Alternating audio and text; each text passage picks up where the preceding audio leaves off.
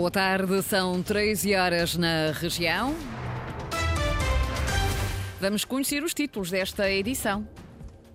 Cancelamento de voos da Azores Airlines para as lajes gera contestação. Câmara do Comércio de Angra já pediu explicações à SATA. Inaugurada em Santa Maria a obra de reestruturação do Centro de Processamento de Resíduos. O Executivo cumpre hoje visita estatutária à ilha. Zona Oeste de Ponta Delgada vai voltar a ter um quartel de bombeiros 24 horas por dia. Esta hora estamos com 13 graus em Santa Cruz das Flores, 19 em Angra e em Ponta Delgada. Avançamos com as notícias da região, edição às 13, com a jornalista Lília Almeida.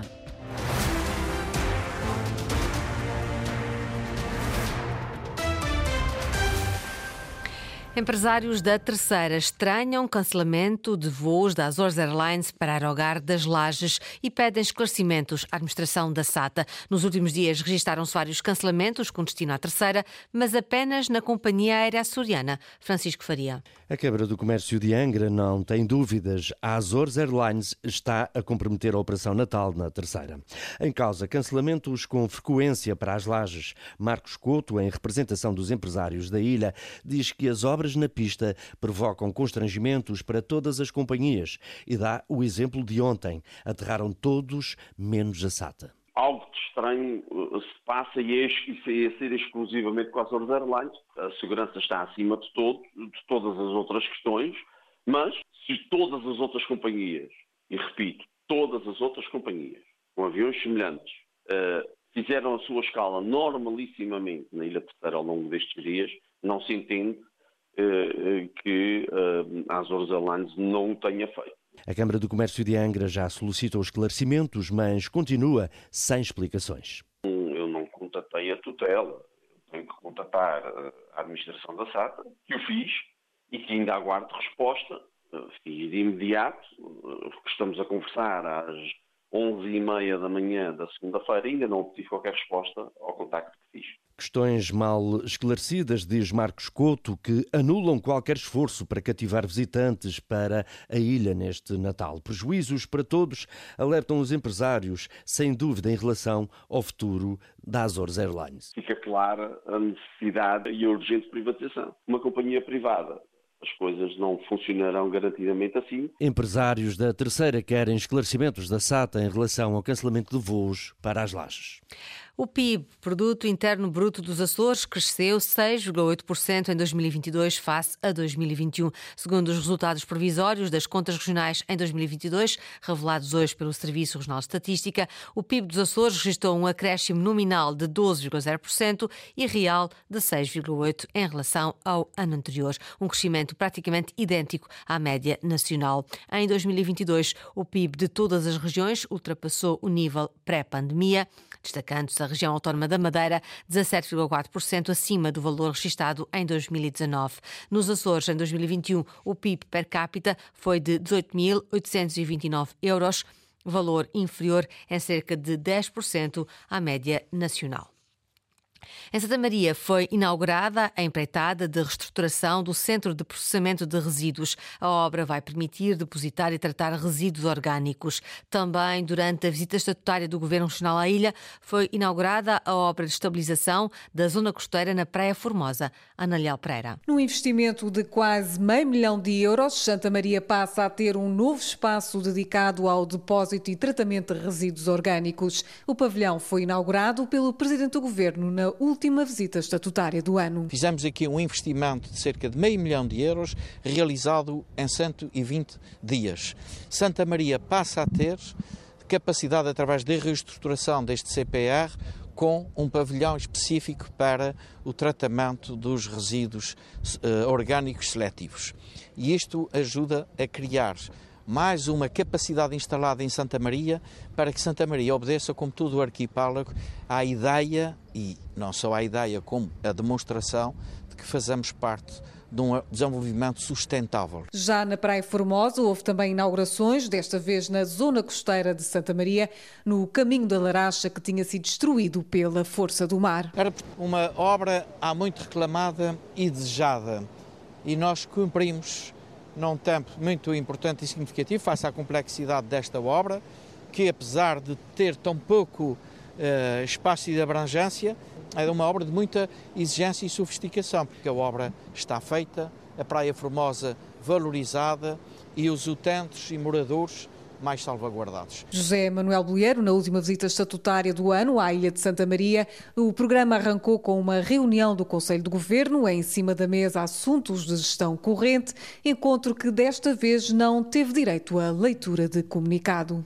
Ana Leal Pereira a acompanhar a visita estatutária a Santa Maria. Pelas 17 horas está marcada a reunião com o Conselho de Ilha, mas os conselheiros já revelaram que não vai ser apresentado o tradicional memorando, porque o Governo Regional está em gestão corrente situação que levou mesmo o Conselho de Ilha a apresentar um requerimento ao Executivo a questionar a pertinência da habitual reunião com os conselheiros. Tínhamos uh, alguma dúvida relativamente à legitimidade de ser realizada uma visita estatutária, uma vez que, no atual quadro, o Governo não pode decidir nada, nem pode prometer nada, uma vez também está em gestão corrente. O Governo disse que iria ajustar a sua visita estatutária de acordo com os poderes que lhe estão conferidos, não vamos apresentar memorando e no mesmo ofício que nos veio a reiterar a necessidade de haver a reunião, o Governo eh, manifesta a sua compreensão pela nossa posição.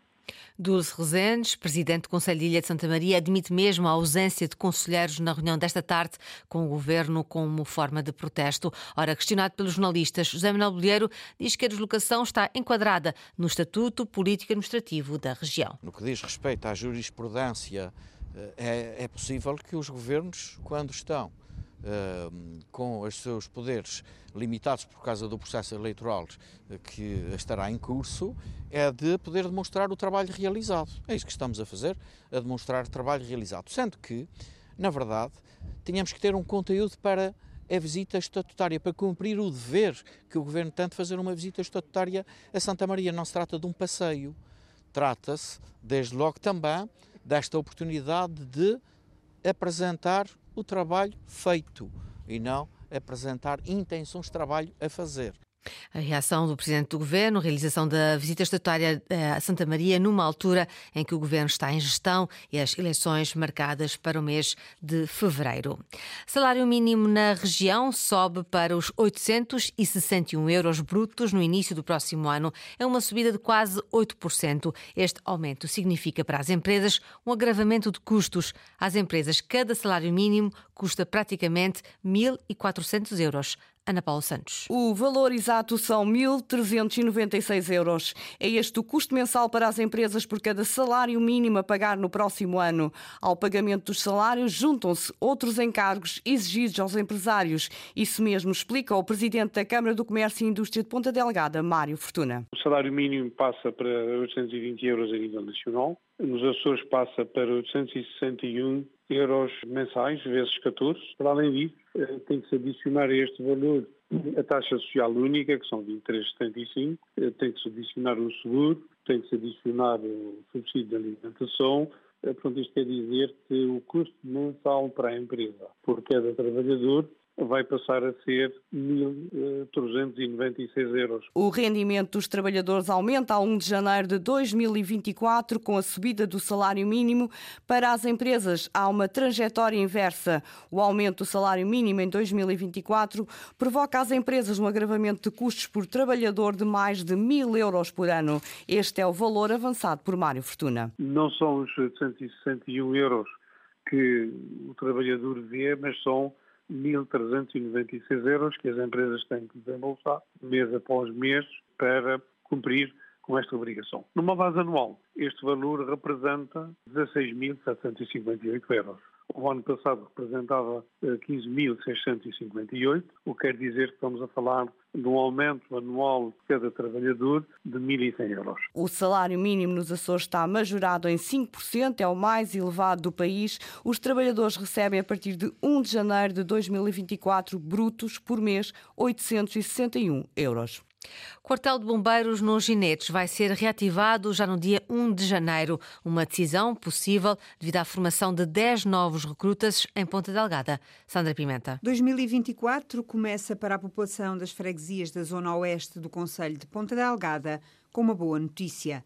A reativação do quartel de bombeiros dos Ginetes, fechado desde a pandemia por Covid. É um bom presente de Natal para a população das Feteiras até à Bretanha e que penso que vai ser do grande população e temos muita gente que até é sócia da associação naquelas zonas e que tem muito carinho pelos seus bombeiros e, portanto, é uma forma de estarmos mais próximos deles. É uma população envelhecida que vive numa zona mais afastada do centro urbano, não tem uma estrada regional com algumas vicissitudes, desde logo o seu estado de degradação as curvas, o nevoeiro, e portanto tudo isso faz atrasar o acudir ao, segundo e ao minuto, e portanto faz todo o sentido desse reforço. Um reforço com um custo de mais de 100 mil euros por ano, mas que só é possível devido à entrada de novos recrutas na corporação, diz João Paulo Medeiros, presidente da Associação Humanitária dos Bombeiros Voluntários de Ponta Delgada. Fruto de uma reorganização e de um reforço aqui dos bombeiros, com 10 novos elementos, é possível, a partir de janeiro do próximo ano, voltarmos a ter uma ambulância em permanência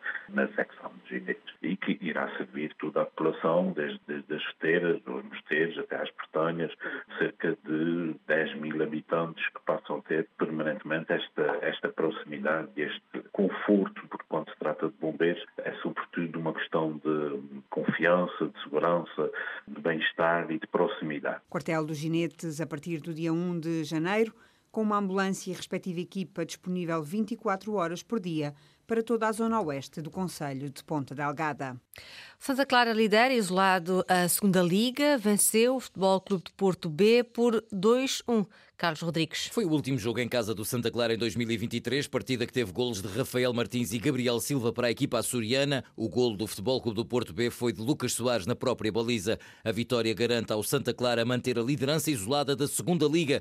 Vasco Matos deu os parabéns aos jogadores e enalteceu o espírito de grupo existente. Obviamente que sim, queríamos uma vitória. Sabíamos que não ia ser um jogo fácil, mas tínhamos em mente eh, bem presente aquilo que tínhamos que fazer em jogo. Entramos muito forte no jogo e a equipa está de parabéns. Continuamos a, a trabalhar bem, continuamos conscientes que ainda falta muita coisa, mas sentimos cada vez mais uma energia interna muito forte, uma coesão, um espírito de grupo muito forte e isso, obviamente, torna as coisas mais fáceis. Vasco Matos, o treinador do Santa Clara, que faz o último jogo do ano na próxima sexta-feira frente ao Belenenses. Na Série C do Campeonato de Portugal, Lusitânia e Fontinhas não jogaram, uma vez que os adversários não chegaram à Ilha Terceira, pelo que apenas em campo entrou o rabo de peixe. Nove jogos depois, a equipa voltou a vencer, 4-2 frente à União de Tomar. A vitória valeu subida ao nono lugar com 16 pontos.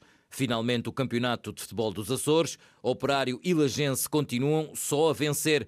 Resultados da quinta jornada: Pico da Pedra 4, Urzelinense 2, Guadalupe 0, Lagense 1, Benfica Águia 1, Angrense 2, Praense 1, São Roque 0, União Miquelense 0, Operário 1. Operário é líder, 5 jogos, 5 vitórias.